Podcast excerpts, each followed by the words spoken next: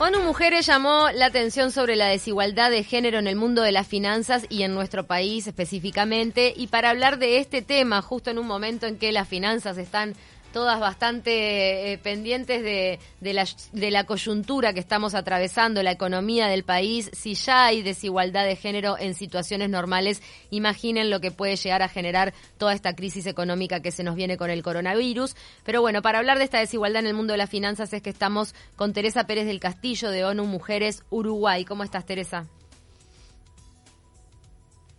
Hola. Ah, bueno, parece que se perdió la conexión. Bueno, vamos contextualizando Hola, mientras. Teresa. Teresa. Hola. Sí, buen día. Ahí te tenemos. ¿Qué tal, Teresa? Contanos eh, cómo fue este estudio que arrojó los datos sobre la desigualdad en Uruguay en el, en el marco de las finanzas, en el ámbito de las finanzas. Eh, sí, el, el- les cuento que hicimos el jueves pasado, hicimos un evento sobre este tema.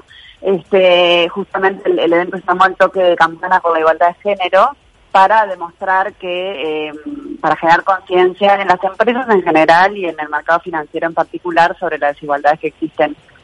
Hola. Sí, estamos eh, escuchándote perfectamente. Ah, pará, porque estaba silenciado. No, este, te comentaba, las desigualdades en Uruguay hay brechas de género en todos los sectores, obviamente en el sector financiero también. Este, y entonces la idea eh, con el evento que hicimos el jueves pasado, antes de que empezara esta, esta crisis y esta cuarentena, este, eh, fue eh, generar justamente conciencia sobre la importancia de que haya más mujeres en cargos de decisión en general, pero en cargos de, en- en temas financieros en particular. ¿Esta desigualdad se ahonda especialmente en el ámbito financiero? Sí, mira, en el sector empresarial, este, en general sucede que, que los eh, altos puestos de decisión no están ocupados por mujeres. Este, cuanto más grandes son las empresas, eh, más, desigualdad, eh, porque los cargos de poder también son son menos este, y es más difícil de llegar. Entonces, justamente lo que lo que hace este evento, es un evento global, se llama Ring the Bell en inglés y en- acá lo llamamos el toque de campana por la igualdad de género, es justamente eh, hacer un llamado de atención sobre la importancia de que las mujeres estemos más en cargo de decisión porque somos en la mitad de la población y, está y está bueno que, que el talento no tiene género como decimos habitualmente y está bueno también que las mujeres tengan eh, oportunidades de estar en, en esos lugares. Y lo de la campana tiene que ver con esta tradición dentro del mundo bursátil, que tocas la campana cuando largas a la venta o cuando una empresa entra en la bolsa, ¿no?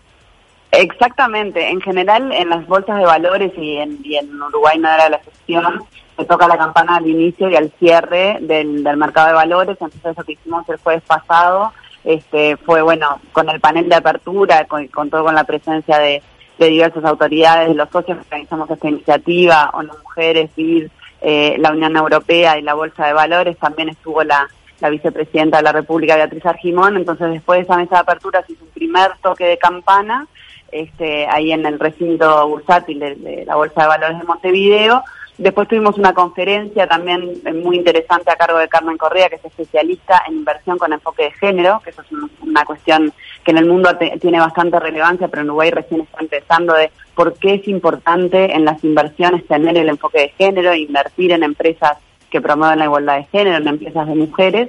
Este, y después, siguiendo con lo que fue el evento del jueves pasado, 11 empresas vinculadas a la Bolsa de Valores firmaron este, una adhesión, un compromiso público este, con la igualdad de género. Y ahí con esas 11 empresas hicimos otro toque de campana como cierre de la jornada y replicando un poco lo que pasa en las bolsas de valores, que se toca la campana al inicio y al cierre de, de, de la operación de ese día. ¿no? Lo interesante de estos encuentros también es explicarle a las empresas que no solo es por un tema de derechos humanos, la igualdad de género, sino que además se reflejan los números, contrastando, por ejemplo, diciendo que las mujeres, que las empresas con más mujeres en la dirección son más rentables y eso ya se ha podido comprobar empíricamente.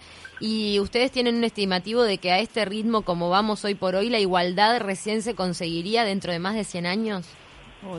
Es, es correcto, sí, el último cálculo indica que son 108 años lo que demoraríamos en tener un mundo en, en verdadera genuina igualdad, ¿no? Este, eso es un indicador del World Economic Forum que toma distintos este, distintos indicadores este, vinculados con el acceso a la salud, el acceso a la educación, al poder político y al poder económico, y entonces lo que mide ese indicador es cuántos años faltan para alcancemos para que alcancemos la igualdad. Este, y en la última medición dio 108 años. Por eso tenemos estas iniciativas que lo que buscan es acelerar eh, esos procesos este, y ver de qué manera este, podemos hacer que, que, que, realmente exista una igualdad de derechos y oportunidades, que es, que es lo que buscamos con este tipo de iniciativas. Este, la crisis ahora se puede acortar eso, el, más de un siglo se puede acortar si, si vamos avanzando con las medidas. Las crisis como la que estamos esa es la idea. atestiguando mm. hoy, ¿no? Esto del coronavirus que realmente nos, nos pone, nos cambia las prioridades a todos como personas, como individuos y también genera eh, toda una coyuntura inesperada en todos los ámbitos de la economía. ¿Pueden ser una oportunidad para esta igualdad de género? En el sentido que las personas tienen eh, eh, preocupaciones más urgentes que si voy a discriminar o no a una mujer, si voy a elegir a una mujer o un hombre. Mira, lamentablemente los, la, información que nosotros manejamos y los informes que tenemos de unas mujeres muestran que este tipo de crisis afectan también de forma desigual y afectan más a las mujeres que a los varones.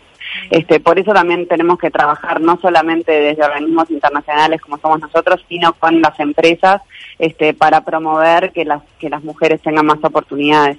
El tema de la crisis, hay, hay una realidad que, que, nos interpela, este, que, que bueno, que afecta más a mujeres, primero porque las mujeres en general están en roles de, eh, son mayoría en, en, los, en las áreas que tienen que ver con la sanidad, en hospitales, en servicios de salud, entonces están en general en la primera línea de, de, la crisis, eh, también son las que en general sufren más las cuestiones, eh, los costos físicos y emocionales de quedarse en la casa, ¿no?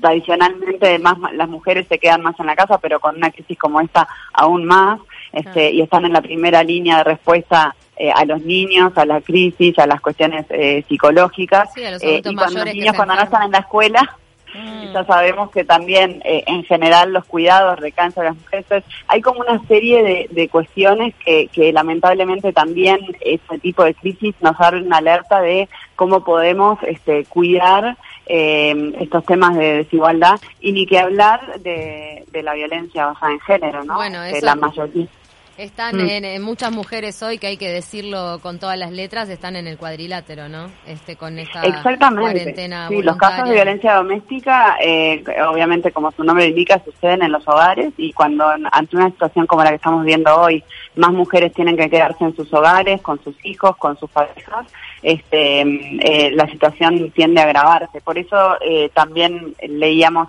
eh, que mm, la directora de Mujeres eh, reforzó los servicios del 0841-41. Es importante que las mujeres que hoy están en su casa tengan en cuenta que ese servicio está eh, mm. gratuito y está a disposición de las mujeres que sientan que, que, están siendo violentadas y bueno, que puedan llamar y, recurrir a, la ayuda, ¿no? Y las vecinas también atentas, ¿no? Por si esa mujer no puede dar la voz de alerta, mm. este también esa colaboración que a veces hay con las mujeres del propio barrio, qué importante que es. La verdad que nos desmoraliza un poco lo que lo que estamos escuchando en cuanto a que estas situaciones de crisis ahondan la desigualdad de género y deja a las, a las mujeres en una situación de mayor vulnerabilidad sí, la, lamentablemente eso sucede y por eso está bueno como estar alertas, ¿no? O sea, tampoco, eh, obviamente, ya estamos en, en, su, en suficiente situación de alerta y de cuidado y, este, como para ahondar o, agudizar estos temas, pero sí estar alerta, confiar en que en que vamos a salir como sociedad también de esta de esta coyuntura, este y estar atentos, ¿no? Esto que tú decías del vecindario es es bien importante también, ¿no? Porque una eh, al estar más eh, nosotros en nuestras casas también puedes estar más atento a escuchar lo que está pasando en la casa del vecino, a si tenés algún tipo de sospecha eh, también este, acercarte de alguna forma, obviamente no, a, no a, las distancias que nos están recomendando las autoridades de la salud, obviamente no, pero, pero sí, tener una, una vía de comunicación.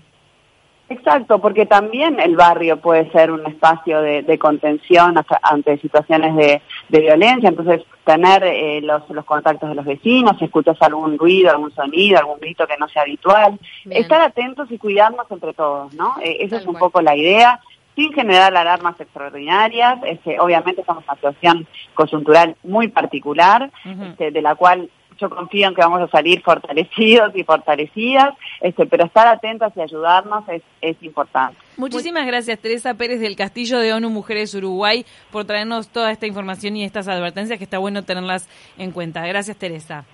No, gracias a ustedes y bueno, un saludo para toda la audiencia, a cuidarse, a quedarse en la medida de lo posible en las casas este, y bueno, confiando en que vamos a superar eh, juntos esta, este, este momento. Gracias Teresa, un beso grande. Este... chao, chao.